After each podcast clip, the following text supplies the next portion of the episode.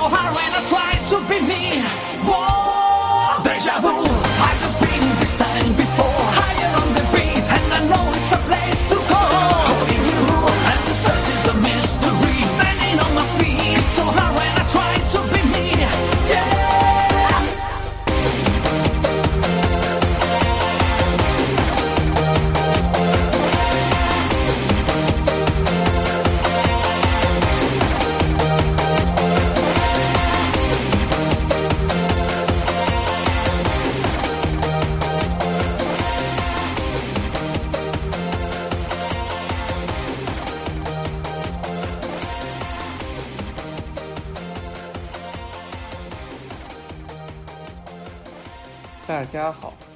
欢迎来到图书角。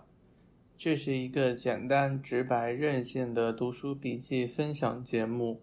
节目内除了和书本身的互动以外，不涉及其他的互动。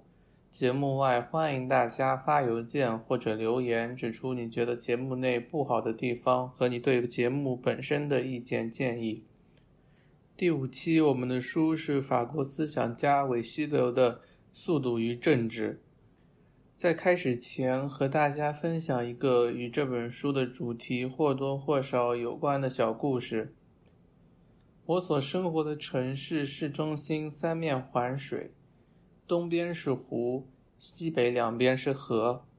上上周，我和一位朋友驾车前往西边的一处公园里举办的 Black Lives Matter 黑命攸关集会，我更喜欢的翻译是“黑暗生命”。在回家路上，我们遇到了困难，因为抗议的持续进行，政府将西北两边的桥梁全部升起。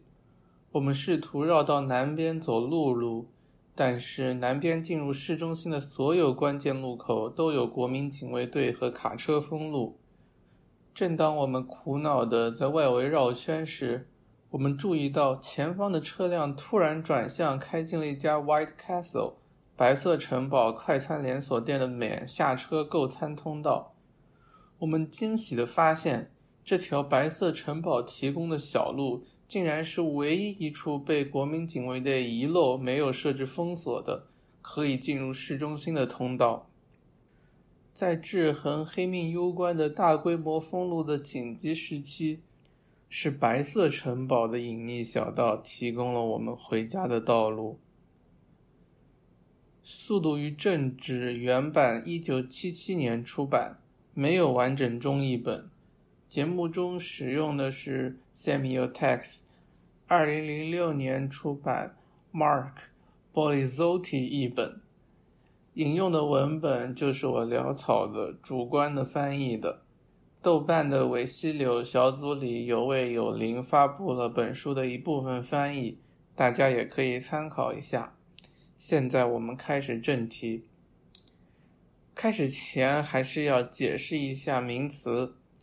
作为本书核心概念的竞速学 （dromology） 是韦西柳自己发明的。dromos 在希腊语里面有赛道、奔跑、竞速的意思。韦西柳自己对竞速学的定义就是速度的科学，或者说速度的逻辑。第一部分，竞速制革命，The Democratic Revolution。第一章，从街道权力到国家权力，From Street Right to State Right。组成大众这个概念的不是人口，也不是社会，而是一大堆过路人，是人的流通。革命小分队的理想模型，并不是来自工厂的生产车间，而是来自街道上，在那里，它不再是一个技术机器里的齿轮，而是将自己变成了一个马达，一个速度的生产者。第二十九页。柏油马路就是政治领地。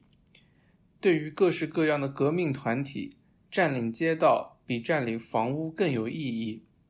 一九三一年，国家社会主义者与柏林的马克思主义者对抗时，纳粹军官葛培尔说：“谁征服了街道，谁就征服了国家。”葛培尔对纳粹冲锋党是这样评价的。他们遵守着一个他们自己也不知道，却在梦中都能背诵的法则：我们必须把这些狂热分子置于运动之中。这是一种新的大众语言。戈培尔也是德国视听媒介的大力推广者。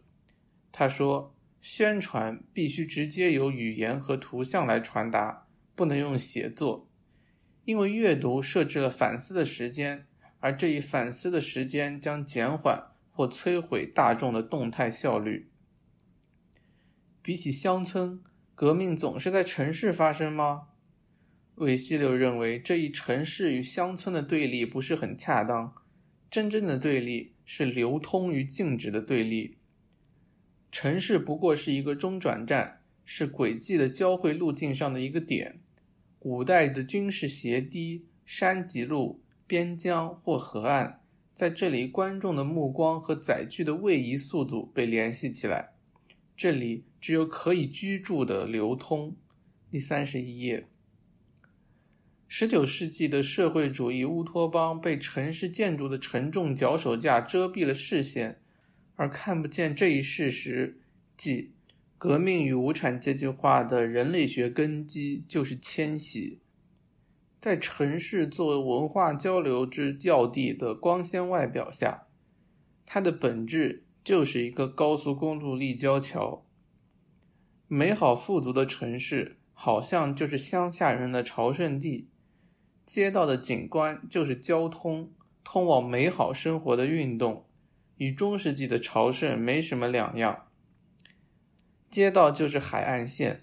通过观察街道，我们可以计算预测我们的社会流动。海关就是大坝，过滤与传递迁徙队伍的渗透性力量。这些是不确定的地方，因为它们位于两种速度的过渡处，作为对抗渗透加速度的刹车。第三十三页，下水道不仅仅是城市的一部分，城市本身就是一个大型下水道。当最初的野兽最终都变成了负担重物的牲畜与驼兽，最初的无产阶级也遭遇了同样的下场。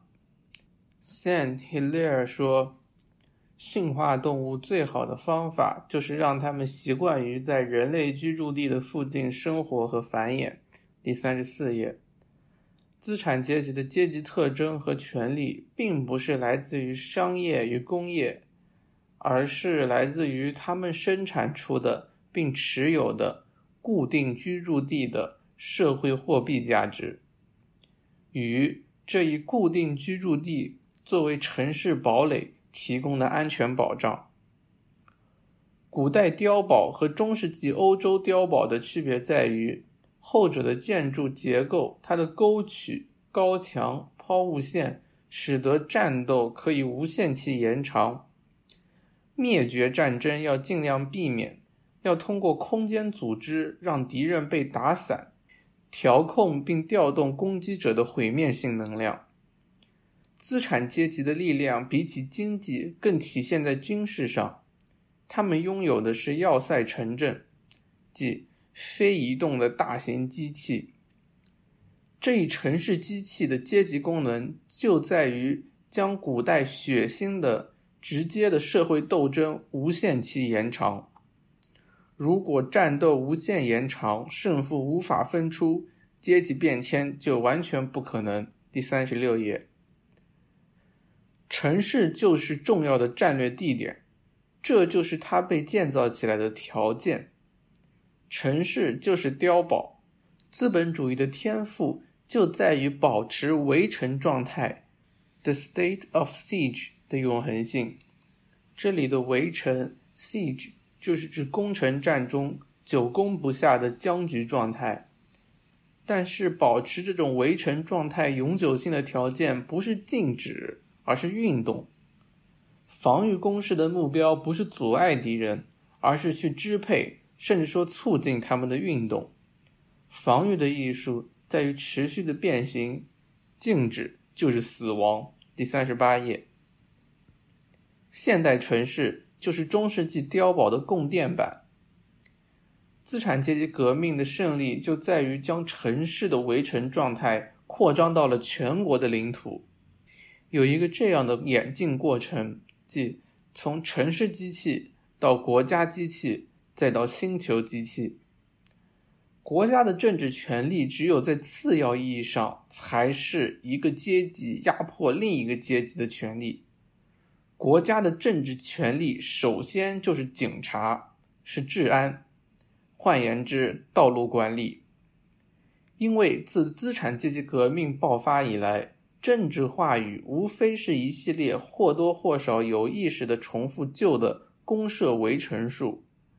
将社会秩序与交通、人、货物的控制混为一谈，将革命、反抗与违章、停车、堵车、连环撞车混为一谈。第三十九页，集权主义的兴起与国家对于大众流通的控制的发展是息息相关的。不论他们的意识形态是什么样的，每一种极权主义政权的角色。就是将警察和军队与政治性流通 （political circulation） 发生关系。第四十一页，十七世纪后的工程师崇拜的根源就在于战争艺术已经逐渐被一种城市几何学取代了。第四十一页到四十二页，革命是一种运动，但是运动不是一场革命，政治就是换挡。而革命就是超速。克劳塞维兹所说的“战争作为政治与其他手段的延续”，这一景象将会被警察以更快速度追赶其他车辆的景象所取代。第四十三页，法国大革命之后，所有的公路都归国有。第四十五页，巴黎的无套酷汉是一群竞速狂 （Dromomaniacs）。在大革命之前走上巴黎路面的恐怖信使，这些狂热的政治激进分子是恐怖的后勤学代理，是警察的一员。他们指控、拘捕嫌疑分子，监视相邻和建筑物，控制商品的供给、流通、价格。一七九三年，他们被吸收进法国内政军，而在第二年，他们的领导者就被处决。就像纳粹的冲锋党的指挥官在长岛之夜被处决一样，国歌就是战场上的公路之歌，它调节着行军的力学。作家普米艾斯说，歌曲是一种强有力的革命工具。马赛曲给群众充上了电。第四十六页，国歌将人们推向战场，向着敌人的炮火前进。步兵如何战胜炮兵？在炮兵装弹的短暂间歇中冲刺到那儿杀掉他。他越快奔向可能造成他死亡的机器，他就越有可能得救。新型战争中，速度就是被拯救、被节省，即 saved 的时间，因为这时间就是从死亡手中抢回来的人类时间。拯救不再被逃跑保证。安全就是奔向你的死亡，并杀死你的死亡。安全就在进攻之中，因为新型的弹道载具使得逃跑失去意义。第四十七页，纳粹冲锋党对竞速狂的动员，让他们占领了一座又一座城市，一条又一条街道。但是在完成革命之后，长刀之夜中，冲锋党就被希特勒清算。国家社会主义的马达立马换上了一批看上去普通的司机，即中下阶层的行政人员。国家社会主义者的闪击战让军事前线这个概念过时了，现在只有道路，快速的道路，前线不过是被道路贯穿的战争等压线。第二章，从公路权力到国家权力。From highway right to state right，纳粹政府一获得权力，就开始给德国无产者提供体育 （sports） 和交通 （transport），不再有暴动，不需要镇压，把街道清空，为所有人提供高速公路就足够了。这就是大众汽车公司的政治目标，一次重要的全民公决。希特勒。在一辆大众车都还没生产出来的时候，就说服了七十万市民去购买。第四十九页，美国政府如何度过三十年代经济危机的？不是靠对暴动的镇压，而是汽车的大规模生产与道路的修建。交通革命通过改造消费者的需求，塑造了市民的生活方式。万尼瓦尔·布什说：“每一个街角的车库。”每一个电台俱乐部都是一个训练中心。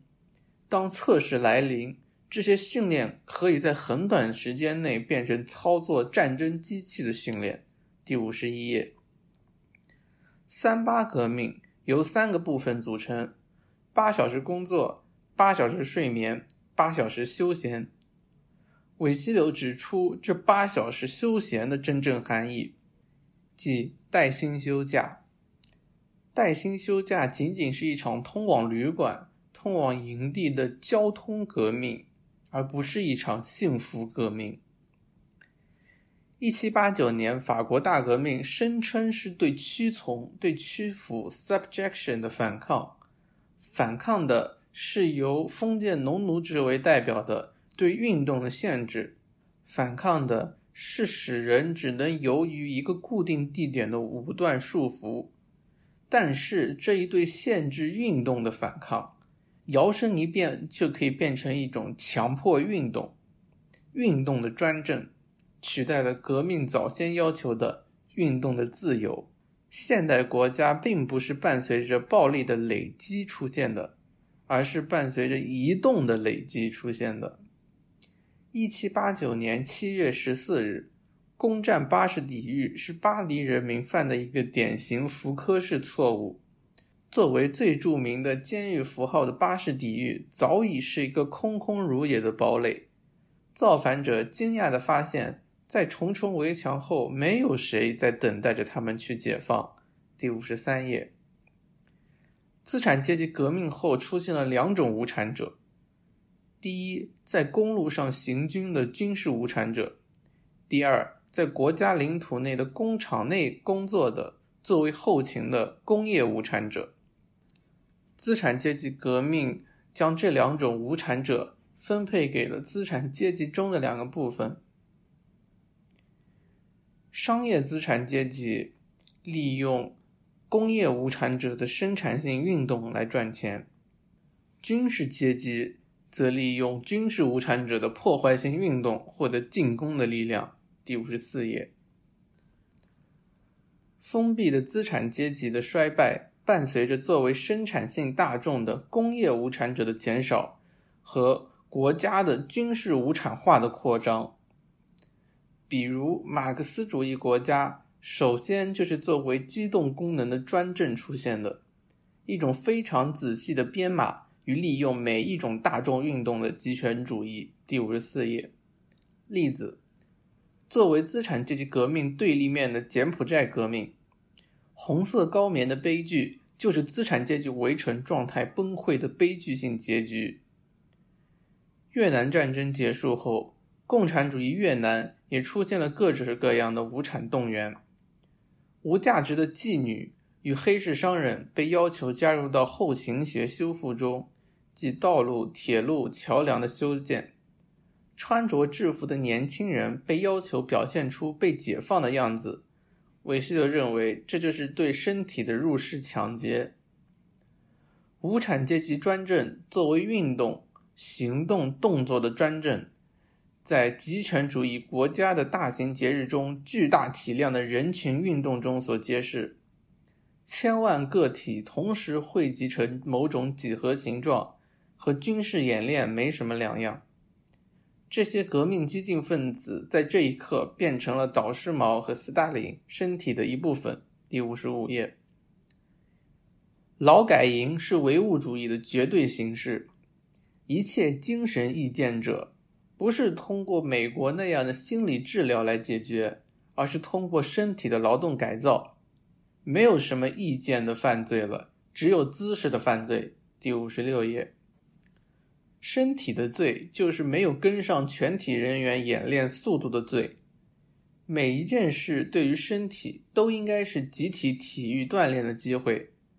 韦希流竟然在导师毛的脸上看到了一丝尴尬。文化大革命中，这位诗人所渴望的文明革命，难道就是被简化成集体体操的人们与那些和一百年前巴黎公社一样的北京墙上的大字报吗？第五十六页，政治革命最终完结于警察功能的再分配。卡斯特罗用他脏兮兮的游击队服装换来了皮诺切特的制服。勃列日涅夫穿得像一个元帅。世界上每一个社会主义大看台上，那些穿着过度装饰的军事领袖告诉我们：掌控生产性行动的终极资本家。真正的行动专制者就是他们，不是那些含糊的哲学家和意识形态家，是他们让作为政治概念的运动中的国家在一七八九年诞生。军事无产阶级的大众与工业大炮和战争机器的扩散一起变成了射向十九世纪的导弹。第五十七页，第二部分，竞速学进程。Dromological progress，第一章从空间权力到国家权力，from space right to state right。战争对于不同空间秩序的探索，从陆地到海洋再到天空，如何不战而胜？在海军领域内的答案就是存在舰队。Fleet in being 是海军战略理论。指一支海军舰队对某一片海域施加影响力，但从来不离开其主要港口，因为一旦离开港口，这支舰队就有可能在海战中被消灭，而不再能影响敌人的角色。但他如果一直停留在海港之内，敌人就不得不为了防备他而部署军事力量，甚至改变战略决策。存在舰队是后勤将战略发挥到极致。是看不见的身体的运动艺术，它是一支看不见的舰队在海洋中的永久存在，无论何时何地都能发动攻击，通过创造一个全球不安全区来消灭敌人的权力意志。在这个不安全区中，敌人将无法再有把握的做决定，无法再有把握的去渴望。换言之，去胜利。第六十二页，取消胜利就是最大的胜利，不是一场斗争让人绝望，而是让延长的绝望在敌人中弥漫，导致他们无法斗争。恐惧是残忍的刺杀，他不杀，但是让你不能活。第六十三页，公海曾经被用来补偿大陆上各种社会、宗教、道德限制，补偿每一种经济和政治的压迫，甚至是土地重力的物理法则的累赘。第六十五页，但是制海权很快就变成了犯罪权和暴力权，在海上。连国家都变得有名无实，国家只是在宣称这些实际上是由精于航海的商人工程师生产出来的产品，是他自己的。第六十六页，帝国的暴力现在演进成了精密的计时。一件轶事，韦西流说，有一位名叫拉斐蒂的海盗赞助出版了马克思的《共产党宣言》。但是我搜索了一下，发现这两人的时间并不能对上，不知道维希流是从哪里看来的。马克思说：“工人没有祖国，必须割断把工人束缚在土地上的脐带。”韦希流把马克思和恩格斯对普鲁东及其跟随者的批判，与科尔伯特将军指责法国在殖民技术上的落后相比较。科尔伯特将军。指责法国由于陆地上的快乐，没有全力发展全能的海洋舰队，导致其殖民效率的低下。而马克思和恩格斯的社会乌托邦，比起出自阶级对立，勿宁说是出于对土地的憎恨。马克思难道不是被埋葬在那个海军帝国吗？存在舰队宣告了胜利的根据点已经从土地上。转移到了时间里，这一概念也可以应用在大众战争 （popular war） 中。外延的土地、领地开始变得不再重要，重要的是军队在社会中的内在扩散。军民鱼水情与存在舰队的关系不容忽视。在西方历史上，我们对这种。从海洋元素的自然的生机主义向必然的技术生机主义转移的时刻，没有给予足够的关注。那个当技术运输体像进化论中那未完成的生命体一样离开海洋，爬出原来的环境，成为两栖动物的时刻。第六十八页，速度是一个没有内容的概念。意大利未来主义的马里内蒂认为，赛车代表着和萨摩瑟雷斯的胜利女神像完全对立的美学。韦希流认为，实际上两者是一样的，它们都是一种交通运输引擎的美学。制海权上岸就变成了现代国家的道路权，现代国家凭借其成为集权主义国家。可携带的。实体的金银财宝逐渐被信用和契约取代了，财富状态的变化导致战争在经济上好像是捞不到好处的，征服者会因此而失望吗？韦希勒认为不会，因为这一变化体现在世界经济的速度变化，计算单位从原先的可移动单位，即可携带的金银财宝，变成了时间性单位。现在的战争是争抢时间的战争了。英国凭借其存在舰队的武力威慑，得以专心率先发展成为第一个工业化国家，使一种技术优越感逐渐变成了一种总体优越感。因此，事实上没有什么工业革命，只有竞速制度的革命；没有民主制度 （democracy），只有竞速制度 （dromocracy）。没有战略学，只有竞速学。第六十九页，西方技术进步主义一从海洋中现身，实体的财富就开始瓦解。速度作为竞速学进程的本质，毁灭了进程这个概念本身，是时间战争的永恒性创造了总体和平。这种和平是一种精疲力竭的和平。第六十九页，军备竞赛就体现了这种所谓进程被毁灭的废墟系统。速度的阈限持续的被收缩，对越来越快的引擎的需求和开发。导致引擎往往还没有被使用就已经过时了，产品在被投入使用之前就报废了。有钱人从物质积累的生产的重量中被解放出来，他们就真正的获得了他们载具的力量，他们最大化的动力学效率。西方人人口少，但是他们出现的更快，这就是他们为什么看上去强大且有统治力。第七十页。竞速制度的实现将毁灭人性的多样性，因为到时候世界上将只有两种人口：第一种是希望着的人口，那些还能希望的、还有可能去实现他们的决定、项目、拥有无限的未来的人；第二种就是绝望的人口，被他们那些落后的科技载具所限制住，只能被困在一个有限世界中的人。认识权力，knowing power，或者说权力知识，power knowledge，将被移动权力 moving power 所取代。一种新型研究是研究趋势 tendency 的，是研究流体的。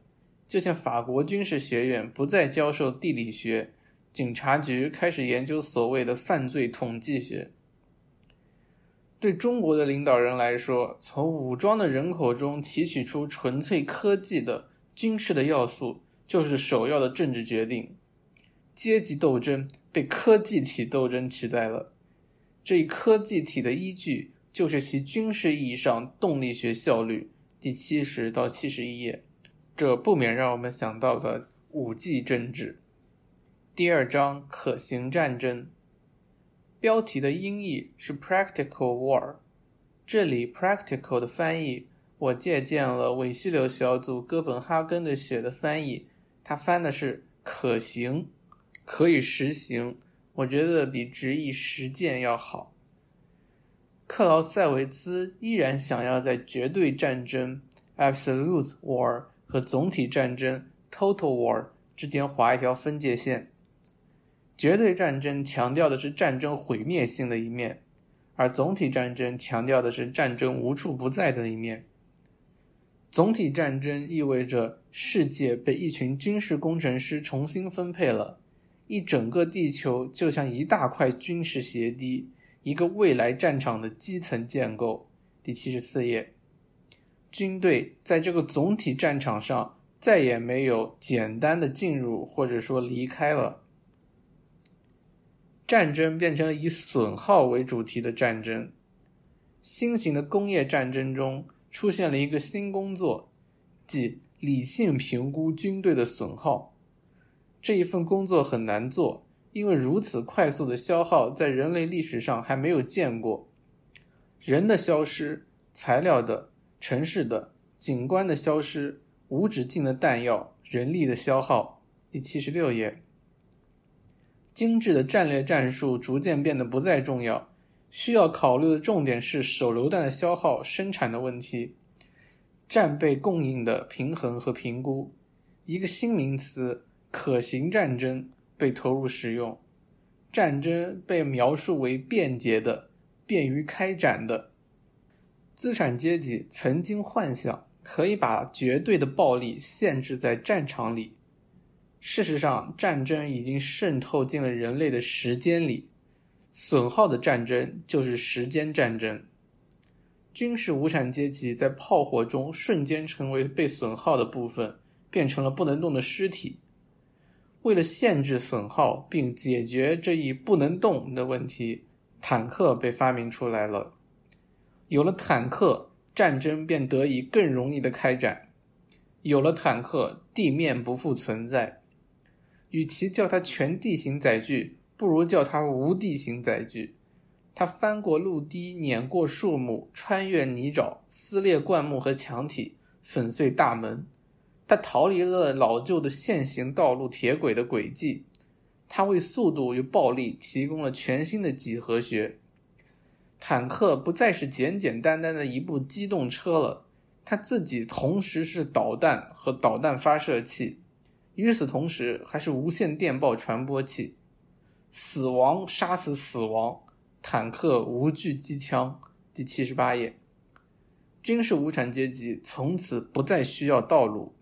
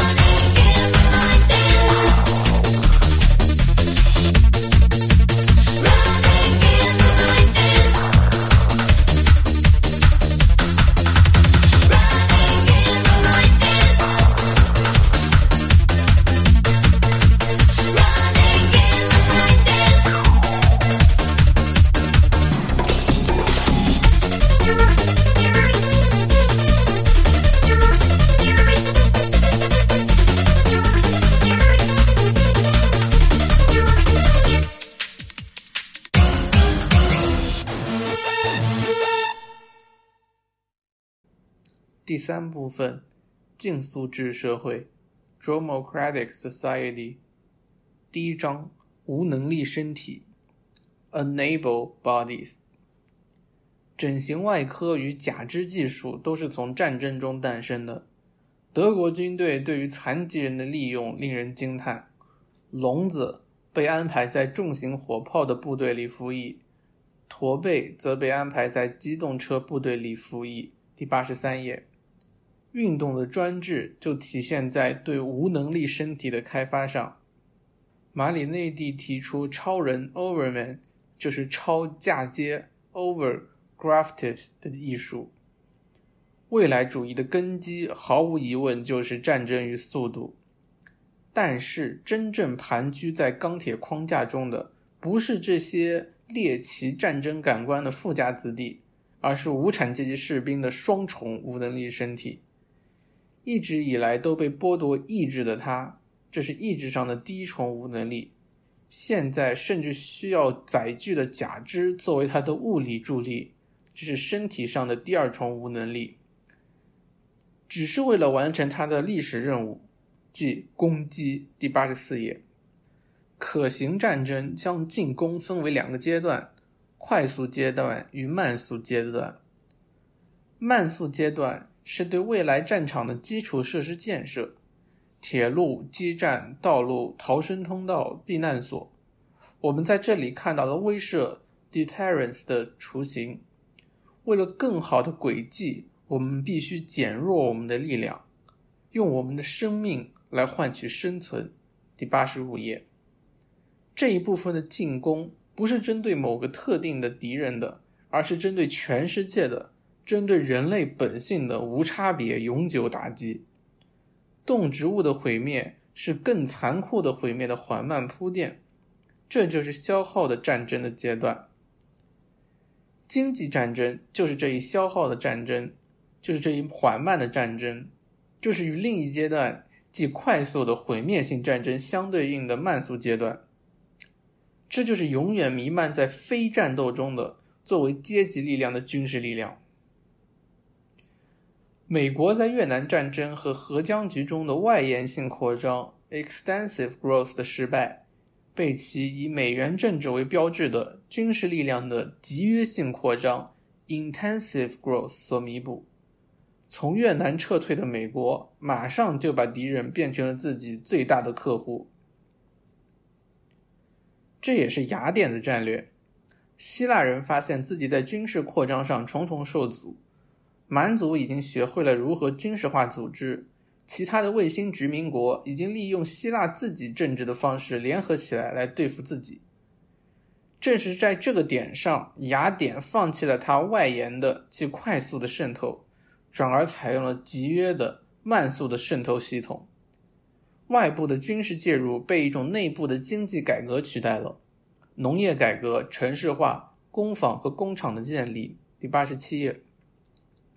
雅典的货币流入地中海，震颤了所有大城市的经济。交换的膨胀对其他地区是致命的，比如说斯巴达的平衡系统。斯巴达和雅典采取完全相反的系统。斯巴达人拒绝历史，斯巴达人拒绝运动。在别的雅典城市走向海洋时，斯巴达则走向希腊的中心驻扎。斯巴达显得像是在逃避自己的武力带来的胜利果实。而的确，正是当斯巴达通过自己的军事力量战胜了雅典后，他们自身的完美就被破坏了。普鲁塔克说：“金银流入了斯巴达，因此发生了腐败。”第八十八页，军队无法做到的，让经济战来做。历史的进程的速度，就是它的武器系统的速度。维希流想要回答这个问题，即。历史的创造究竟是什么？黑格尔抱怨李维对战争的重复抽象的描述，韦希德认为这是很滑稽的，因为所谓的历史的内容，事实上就是这样一种抽象大公报。通过重复，偶然性被消灭了，理性就变成了这些故事里的战争机器，通过大量繁殖这些故事来部署自己的武力。第九十页，与火炮军事监管系统一道成为国家系统的历史语言，从比较性的 comparative 变成了肯定性的 positive。换言之，历史语言因此拥有了无可比拟的强度。但是，作为武力的强力 might，在我们的时代已经不再能够制造权力 right 了。现在的问题是入侵 invasion。是入侵的力量。对于竞速制度的国家，对于土地的掌握，就是对于维度 （dimensions） 的掌握。第九十二页，韦西柳要求我们区分两种完全不同的东西：殖民者和地主。即殖民者的入侵所代表着的对于土地的掌握 （mastery over the earth） 与本地人、地主。的土地所有权 ownership，这是不可抹去的二分法，其根植于入侵的本质，即运动权利与地主或者说静止的工人生产者，他们对运动的无能力，无法移动自己，始终受困于自己的一亩三分地。这是定居者的地理学与过路人的地理学之间的区别，一切都水落石出了。军事国家总是在路上，地级税的支付是由被覆盖的米数所决定的，是那些可以被防御的地方，即可以由军队、有骑兵部队那些富裕的人提供防御的区域。第九十二页，渗透体现在殖民者对地区透明度的要求，土丘堆叠起来，城堡塔楼被建立，这就是对于所谓。对于维度的掌握的回答，塔楼提供的是视角，是那个在无处不在的固定点上凝视的几何学。从前属于骑士的路线和视角就被取代了。第九十三页，塔楼为入侵者所提供的就是对于社会环境的持续视野。比起将自己依附于出身或财富的偶然性，社会特权正是建立在视野的选择上。在这个相对位置上，一个人可以占领、组织，在这个空间里主导运动的轨迹、交流的关键点、河流、海洋、道路、桥梁。第九十四页，第二章，在生物载具中的停泊，the boarding of metabolic vehicles。进攻的外延阶段要求快速死亡，其集约阶段则带来慢性死亡。总体战中，一切都是前线，不仅有物理前线，还有精神前线。竞速学进程区分了两种灵魂，一种是脆弱的，完全依靠自己的环境的；还有一种是强力的，因为它能将自己的意志、自己的 mana，即与环境息息相关的魔法能量解域化 （deterritorialized），使自己的意志独立于其环境。什么是战争？克劳塞维茨的回答是：战争就是一种迫使敌人根据我们的意志行动的武力。战争必须和意志的问题一起考虑。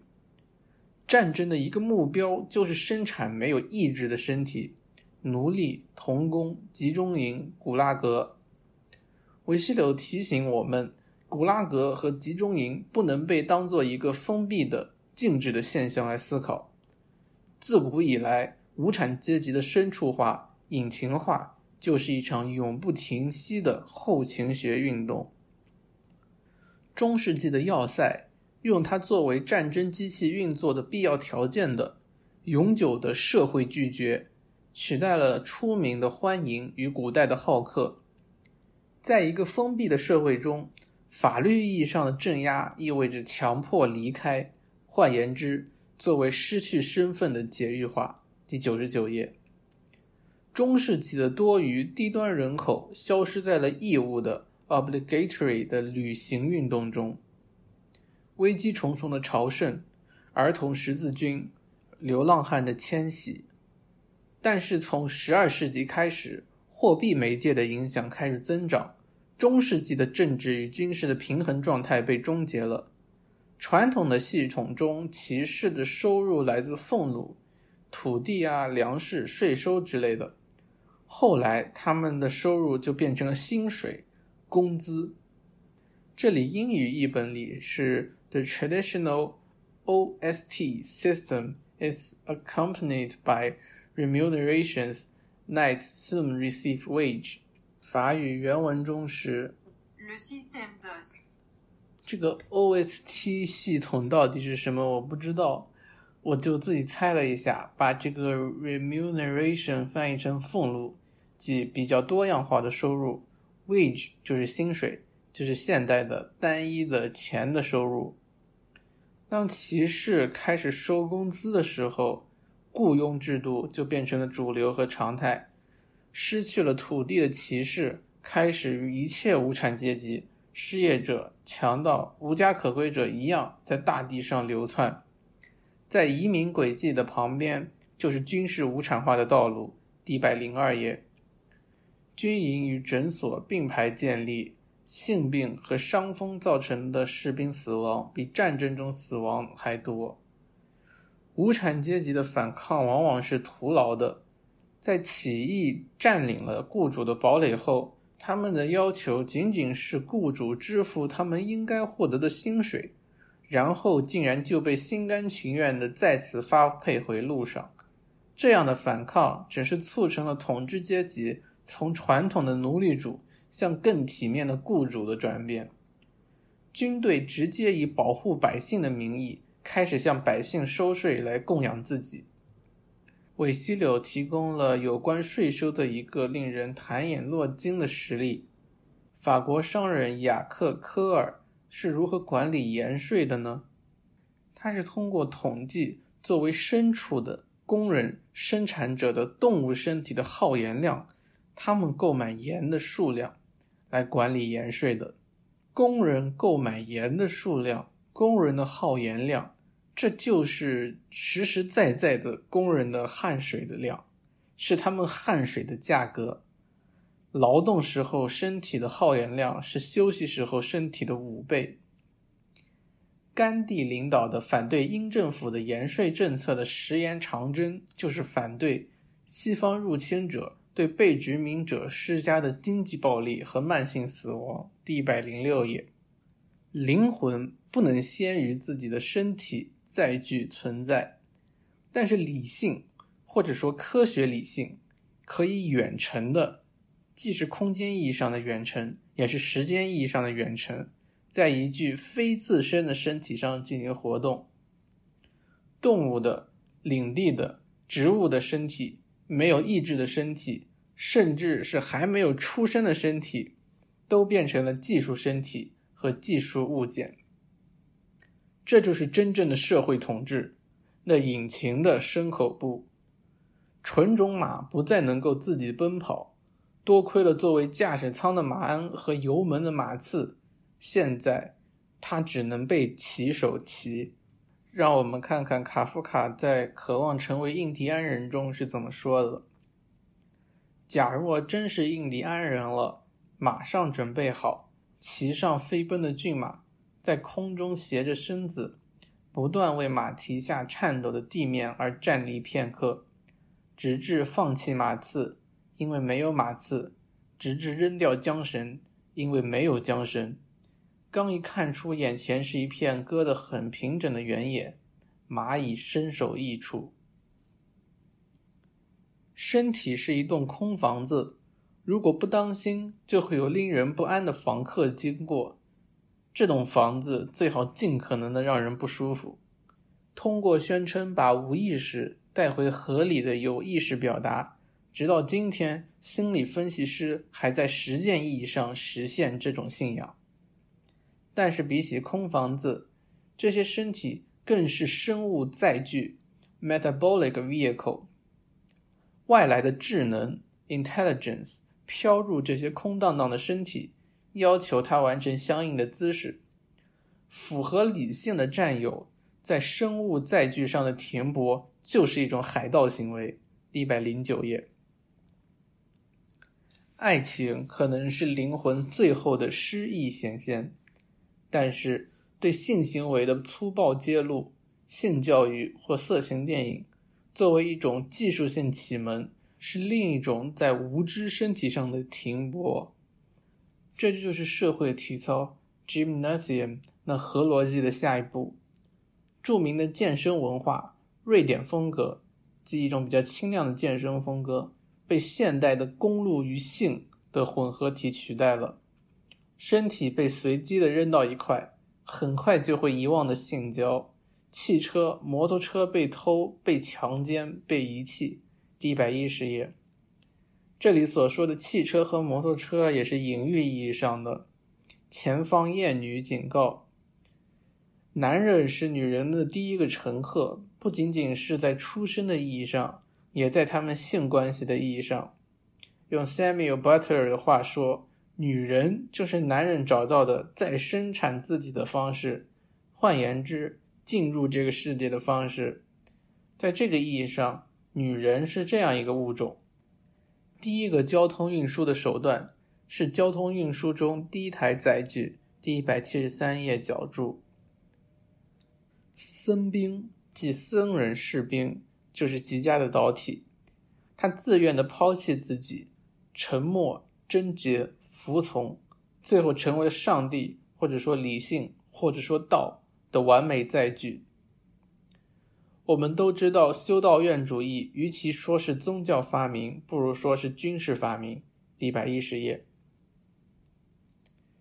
犹太基督教传统中有记载的第一场谋杀，导致了该隐成为第一个大陆上的军事无产阶级游荡者。后来，他建了一座以他儿子的名字为名的城。一个被解狱的农夫，第一个杀人犯，很快就变成了一位城市的建造者。一百一十一页。伟大的征服者都有的心事。亚历山大希望自己能永远前进，担心自己会抵达一个极限，因而失去他渗透的全能。腓特烈二世宣称，去胜利就是去前进。拿破仑说，他想去寻找，而不是占有。一切伟大都在于进攻，在于借用距离的维度。一百一十三页，入侵真正渴望的不是领土。而是无限。入侵者的表现与他的运动员的一面相似，与那些奥运冠军相似。那些奥运冠军的记录一开始以小时计算，后来以分钟计算，再后来以秒计算，再再后来以毫秒来计算。他们表现的越好，变得越快，他们的进步就显得越来越微不足道，直到这些进步只能被电子学所捕捉。有一天，这些冠军将会消失在自己记录的极限之中，就像他已经消失在了作为一个物体的生物学操作中。这些生物学操纵与提供给绝症病人的人工辅助生存没有什么区别。第一百一十四页，韦西柳最后提到，在生物载具向科技载具的发展的交接点上。那第一台蒸汽汽车喘着的粗气，那就是生命体的机动能量最后的符号学显现。第三章无产者的终结，The End of the Proletariat。安德烈·马劳说，在无产阶级起义的时候，最好有别人控制他们的火力。如果他们将两个坦克营甩在你的脸上，那无产阶级革命就等于白干了。韦西流概括了竞速学进程的五个阶段：第一，在没有技术载具的社会里，女性扮演着后勤配偶、战争之母、卡车的角色；第二，在一切无灵魂的生物身体上的无差别停泊；第三，速度帝国和技术载具开始出现；第四。生物载具被科技载具全面击败。第五，无产阶级专政的终结和在时间战争中的历史的终结。工人阶级的无产化仅仅是军事化形式的一种，一种暂时的形式。军事阶级为了保证无产者依然在其控制之中，因此允许无产者获得一种占领、颠覆资产阶级堡垒的幻想。但是实际上，资产阶级堡垒早就毁灭了，被大众传媒、广播电话、电视给全方位刺穿了，也被他之前的支持者以总体战的反城市战略给毁灭了。一百一十六页，世界范围内的军工国家的后勤学部署已经铺展开来，工人阶级发现，他们自己竟然已经变成了资本家青睐和追捧的对象。这些问题不能单单从经济角度解释。韦希柳认为，我们必须利用一种竞速学的军事哲学视角来思考这些问题。核武器已经核逻辑地修正了全世界国家的政治构造。我们必须意识到，核武器已经成为了修改我们实际宪法的宪法权利。政治决断的速度取决于对向量 （vector） 有方向的量的掌握。即如何运输炸弹，多快？炸弹是政治的，并不是因为它那永远不应该发生的爆炸，而是因为它带来的军事监视系统的终极形式。一百一十八页到一百一十九页，军事阶级与他的资产阶级合伙人越走越远了，他渐渐放弃了街道与高速公路这些过时的向量。而转向了对中小型企业收取保护费。军事无产者的工作就是维持公路、机场的治安，在街道上清扫垃圾，提供远程电通信的服务，反对环境污染，保护考古研究地址或癌症研究，组织运动和文化展会，城管。在一个充满威胁的社会宇宙中。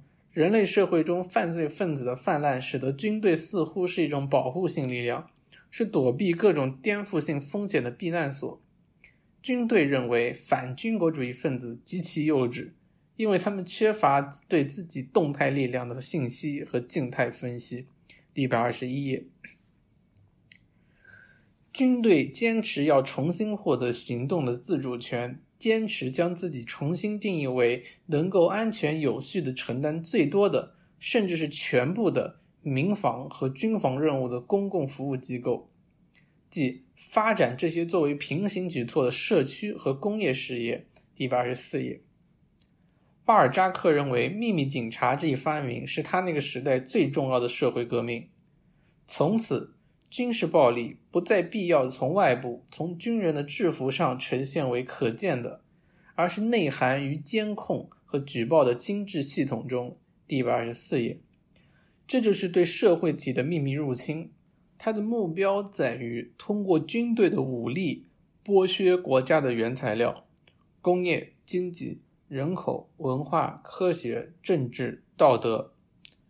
从此以后。社会渗透与令人目眩的军事渗透技巧连接在一起。每一次载具革命都消除了军队与文明的界限。一百二十五页，韦西柳告诉我们要理解竞速社会的建立，阅读任何所谓社会学作品都不如阅读黑人法令，即南北战争后南部各州颁布的歧视黑人的法律。直到1848年前，殖民地法律中黑人都是被当作家具 （furniture） 的。黑人首先就是一件可以移动的商品，它的法律存在仅仅是它作为一件可移动的家具的功能，它所服从的运输的功能。第一百二十五页，美国系统对信息本身和传递信息的方式的理解是非常独特的。他对信息的内容并不是很在意，而传递信息的中介与工具，则是美国人要考虑的头等大事。媒体是美国最有权势的工具。为什么这片所谓自由土地上还有古老的种族主义？因为媒体本身就是以隔离为燃料的运载工具。正是隔离保障了媒体的系统霸权。美国国家的权威的本质就在于此。第一百二十六页，我们不能仅仅思考简单的压迫被压迫的关系，而是一种独特的思维方式，即对竞速和媒介的理解，导致了美国的状态。与其说是物品的消费创造了市场，不如说是运输的向量创造了市场。第一百二十七页，美国流行文化中的有关身体与灵魂的科技是一个复杂现象。没有灵魂的身体，就是由技术假肢辅佐的身体。上世纪二十年代，美国对国内市场进行了大型意识形态倾销，制造出了一个个无底洞型消费品接收装置。法国人为溪流嘲讽美国货。敞亮光鲜、设备齐全的厨房里，除了三明治和罐装食品，竟然什么其他的也煮不出来。第一百二十八页，美国人认为通过这些技术假肢、家用机器人、心理医生、时髦轿车，就能使得人们生活得更舒适。与之相比，传统的社会福利算得了什么呢？不过，这舒适的政治 （politics of comfort）。很快就被社会身份的政治取代了，品味、个性、姿势、小癖好，所有的都被广播，又被埋藏在广告信息之中。而这一阶段的政治对应部分，就是麦卡锡主义的反美猎物。美式的社会安全感和身份感，让美国人向无产阶级警察又更迈进了一步。集约式渗透要耗费漫长的时间。而物理的进攻现在只需要几分钟，无产阶级士兵形成了强有力的人群，这一人群就是一台台可运动的机器，被战争企业家操纵着。前方艳女警告：对于战争企业家，这些无产阶级士兵群就是他的女人，然后是他的座驾，他们帮助着他前进，在他胯下死去，或者导致他自己的死亡。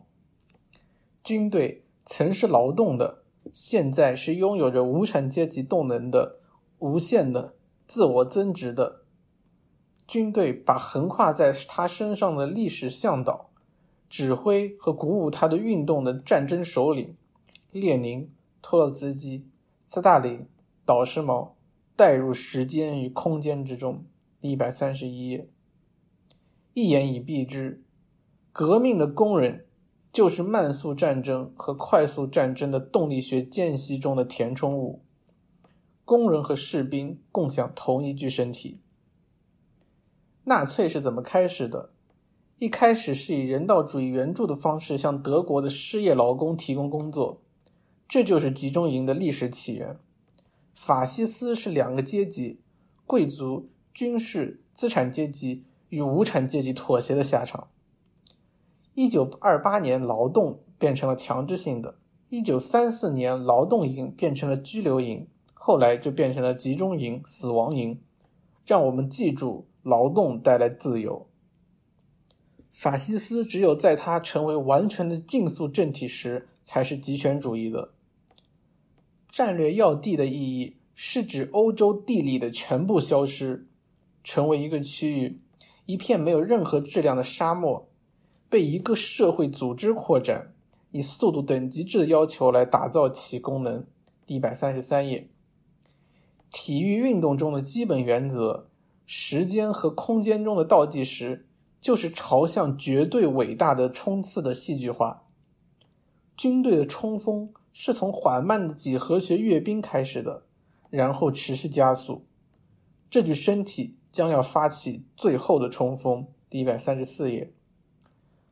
日本的神风特工队就是速度体的终极隐喻，它与它的载具、武器一道在速度的高潮中，在爆炸的火焰中消失。有人担心法西斯会重生吗？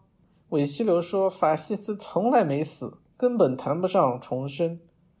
法西斯的内核是西方的竞速制社会。法西斯主义之所以有生命力，是因为总体战争。然后是总体和平，已经使伟大的国家机构的总部、军队、生产力量参与了一个新的时空过程，并使历史宇宙处于一个康德式的世界。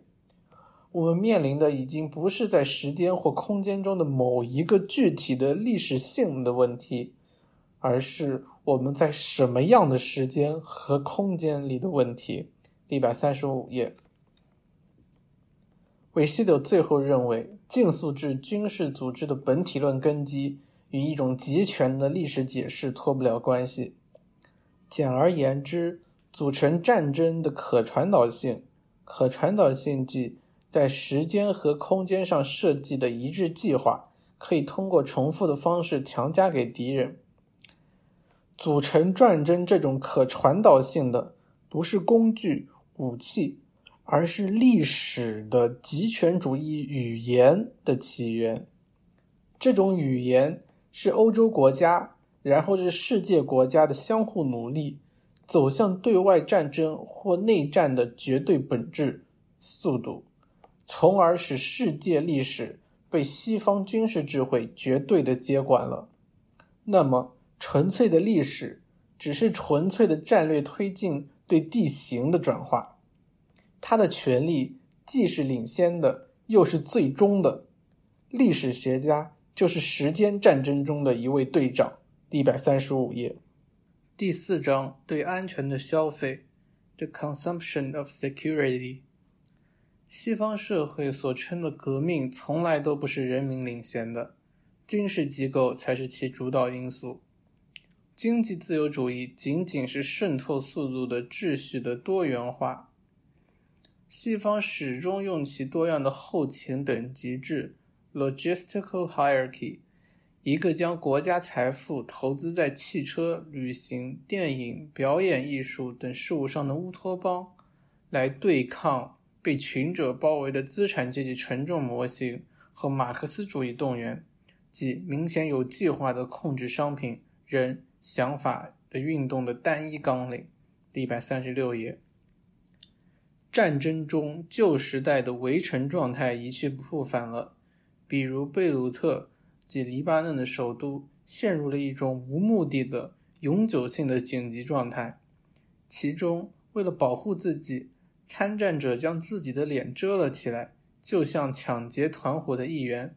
他们甚至不想被他们的邻居和社交伙伴所认出。第一百三十七页，安全现在变成了世界上的头号商品。政府正在尝试通过一种全新的一致性需求，再创造一种联合工会，就像大众媒体幻觉似的制造对于车辆、冰箱等的需求。我们将看到一种对于共同的危机感、不安全感的创造，其将导致一种新型的消费，即对于保护的消费。而这种对于保护的消费将日益走上台前，并成为整个商品交易系统的目标。对于安全的需求的不可分割的宣传，已经组成了一幅民众的新肖像，不再是那个通过消费来使国家富裕的民众，而是最先在安全感、安全中投入最多，尽一切办法保护自己，最终。花越来越多的钱而消费越来越少的东西的民众，所有的这一切都没有看上去那么矛盾。资本主义社会始终都紧紧地将政治与远离恐惧的自由、社会安全、安全感与消费和舒适捆绑在一起。一百三十九到一百四十页，对于安全、安全感的需求的操作拥有不同的方式。自古以来，贵金属、金本位制始终体现出一种避险价值 （refuge value），一种对于焦虑的缓解，因此是一种个体安全感的符号。这种保险价值，正如我们所知，已被完全的转移入了大量的交换系统之中。我们在当今的核状况中发现，斯巴达国家拒绝使用贵金属的原因。是作为应对非战争时期的一个结果。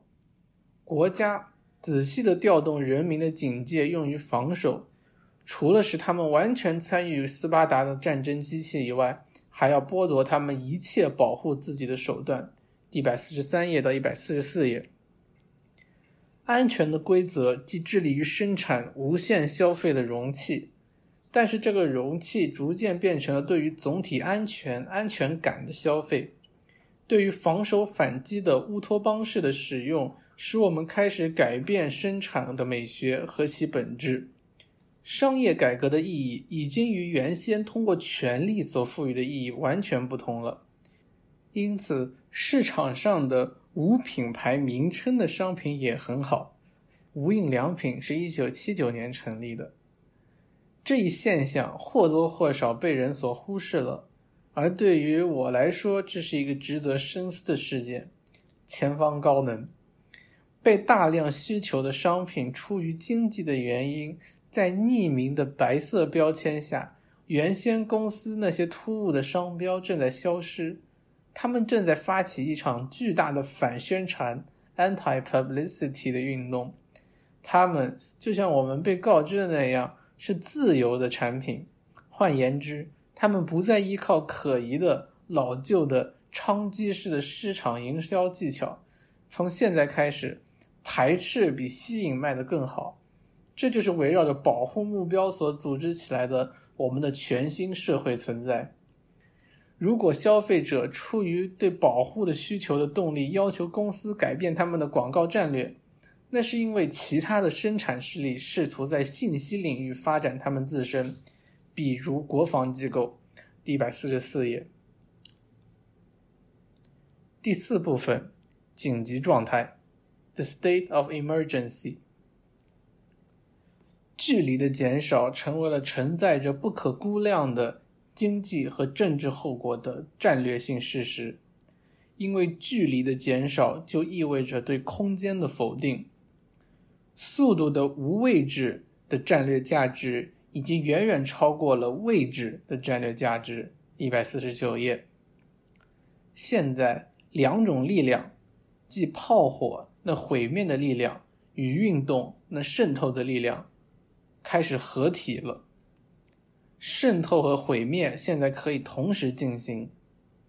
空间距离消失后，随着载具性能的不断提升，时间距离也开始急剧缩短。韦希柳认为，开火运动，即毁灭、渗透这一概念对子需要被外爆、内爆 （implosion、explosion） 这对概念取代。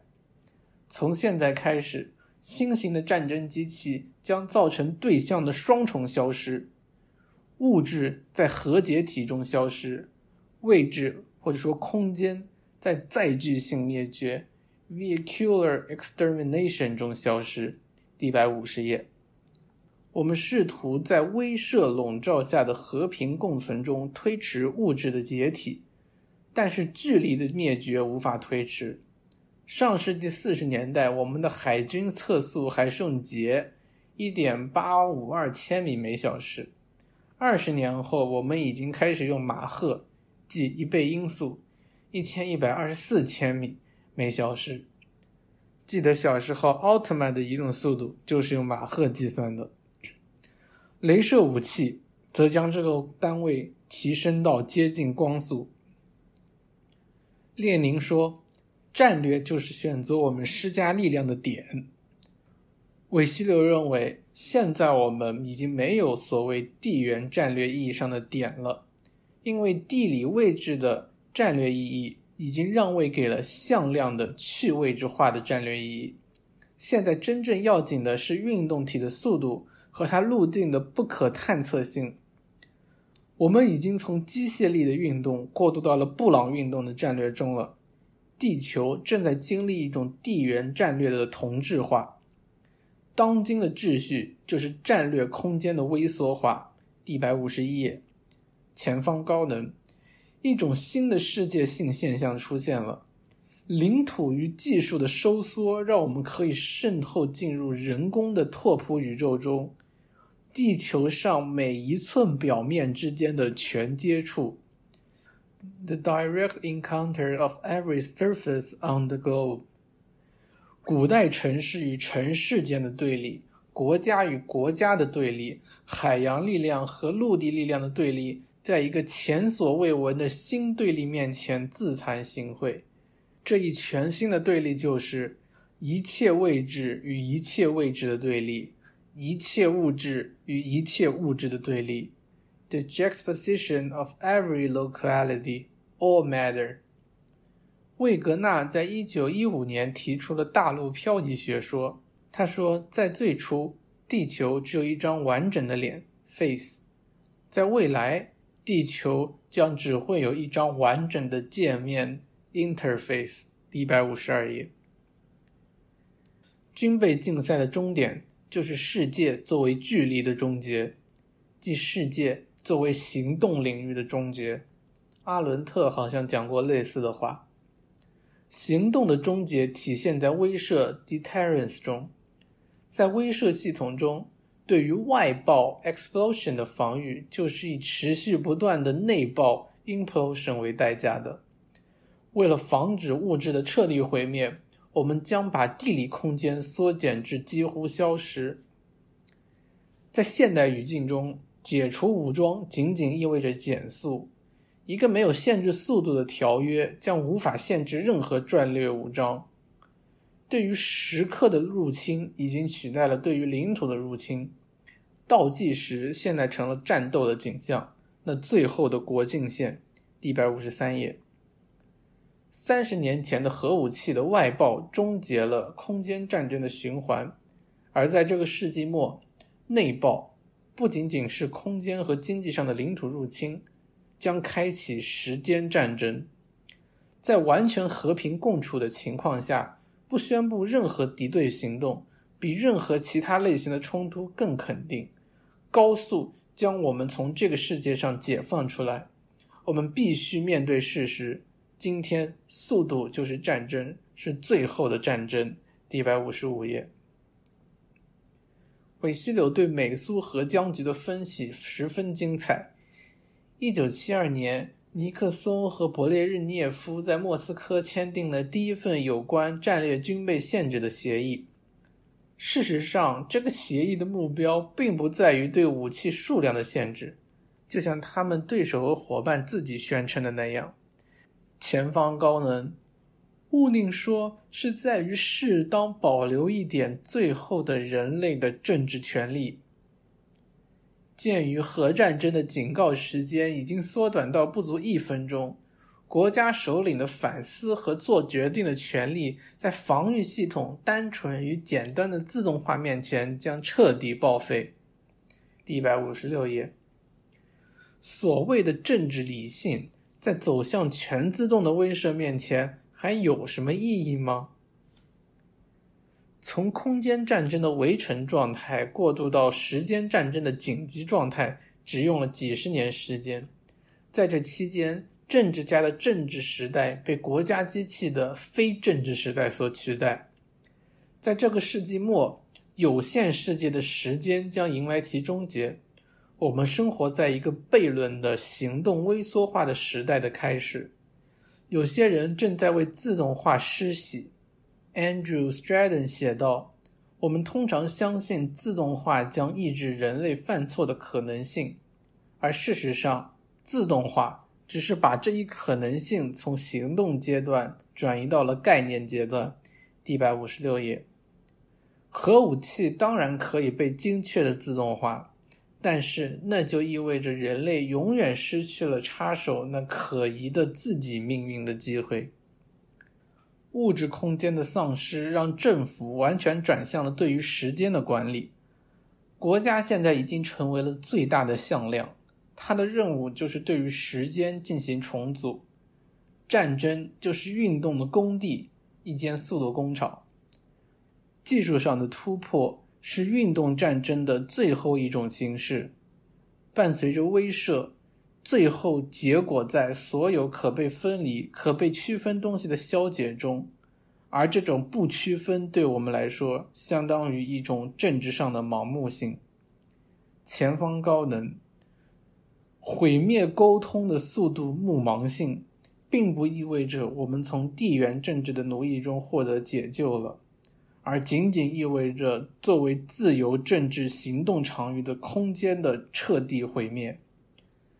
The blindness of the speed of means of communicating destruction is not a liberation from geopolitical servitude, but the extermination of a space As the field of freedom of political action.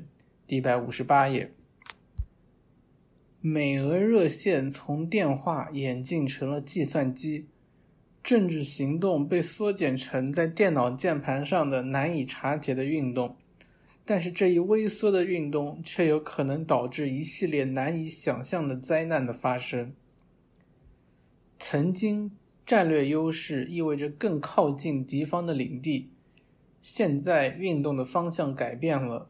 由于向量涵盖的范围越来越广，速度越来越快，距离上的靠近意义已经不大了，撤退成为了头等大事。最好是撤退的连自己也找不到自己。古巴导弹危机的教训已经是时代的眼泪了。美军放弃了他在巴拿马运河的军事基地，这是因为他已经能做到真正的来去自如了。这就是时间战争的标志性事件。一百六十页。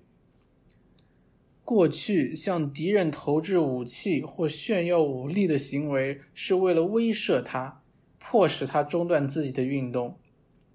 老子说：“夫兵者，不祥之器。”韦希德认为，武器的不祥可以分成三个部分：第一，生产完成后性能的展示；第二，对敌使用的威胁；三，使用后对人类和生态的影响。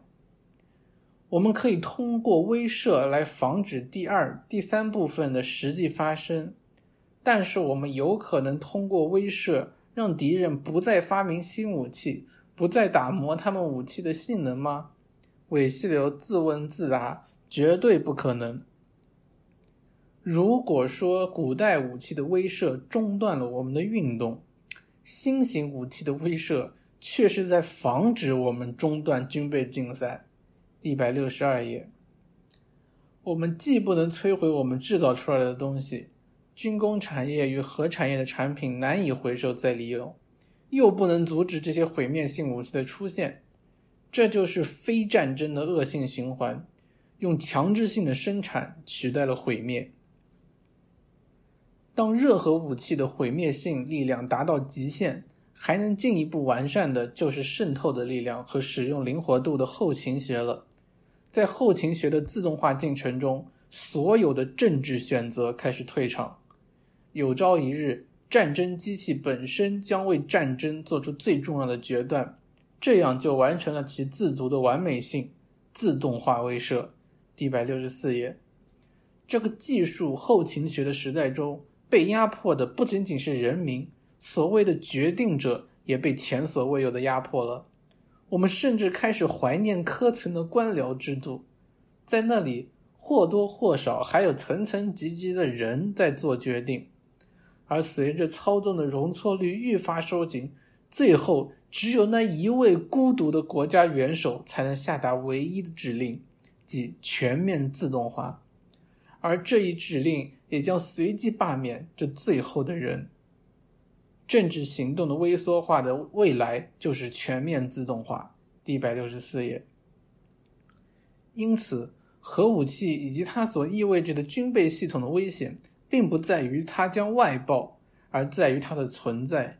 它持续在我们头脑中的内爆。第一百六十六页，韦西柳在结尾最后总结道：“两颗炸弹中断了太平洋上的战争，几十艘核潜艇就足以保证和平共存。”这是数字方面。随着多种热核弹头的出现和战术核武器的快速发展，我们看到了炸药的小型化进程。这是体积方面。通过减少海底和地下战略武器，清除了星球表面繁杂的防御装置后，通过减少不安定地区和前线基地，世界扩张已经被放弃了。这是地理学方面。曾经负责行动的老军长、战略家和将军们发现自己被降职了，只能从事一些简单的保养维护方面的工作，只能为了唯一的国家元首的利益服务。这是政治方面，时间也不够用了。不断提升的向量的准超音速已经被高能物理带来的光速取代了。这是空间时间方面。克劳塞维茨曾将拥有政治相对性 （political relativity） 的国家定义为一个的非导体 （non-conducting medium），一个防止全面开火 （full discharge） 的阀门。如今克劳塞维兹所担心的全面开火，在紧急状态中对我们步步紧逼。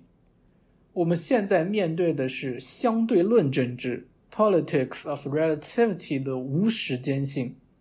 速度的暴力成为了我们的位置和法律，成为了世界的命运和终点站。最后总结一下，一九七七年的韦希流的确很有预言家的感觉，说的很多东西在今天看来也毫不过时。夏凡说，韦希流和本雅明一样都是电报体写作，行文跳跃，用词是交式主义的。对于势力的组织也是很不严谨的蒙太奇，音译读起来也蛮吃力的，有些地方的理解可能会有差错，对一些现象的眼光是很毒辣。地主的能力与殖民者能力的区分，自动化和政治行动的关系，读起来都挺有启发的。对一整套竞速语言的发明，读起来的确有一种飙车的感觉。相当时髦。读他的书，感觉像是一个老奸巨猾的人物，但是看他照片，却始终圆圆滚滚的，有种特殊的萌感。我个人比较喜欢最后两张，基本全程高能。下一期节目的书籍是德意犹太政治思想家汉娜·阿伦特的《论革命》。不过下周应该会休息一下，有一些别的事情要处理，下下周才会发。谢谢大家。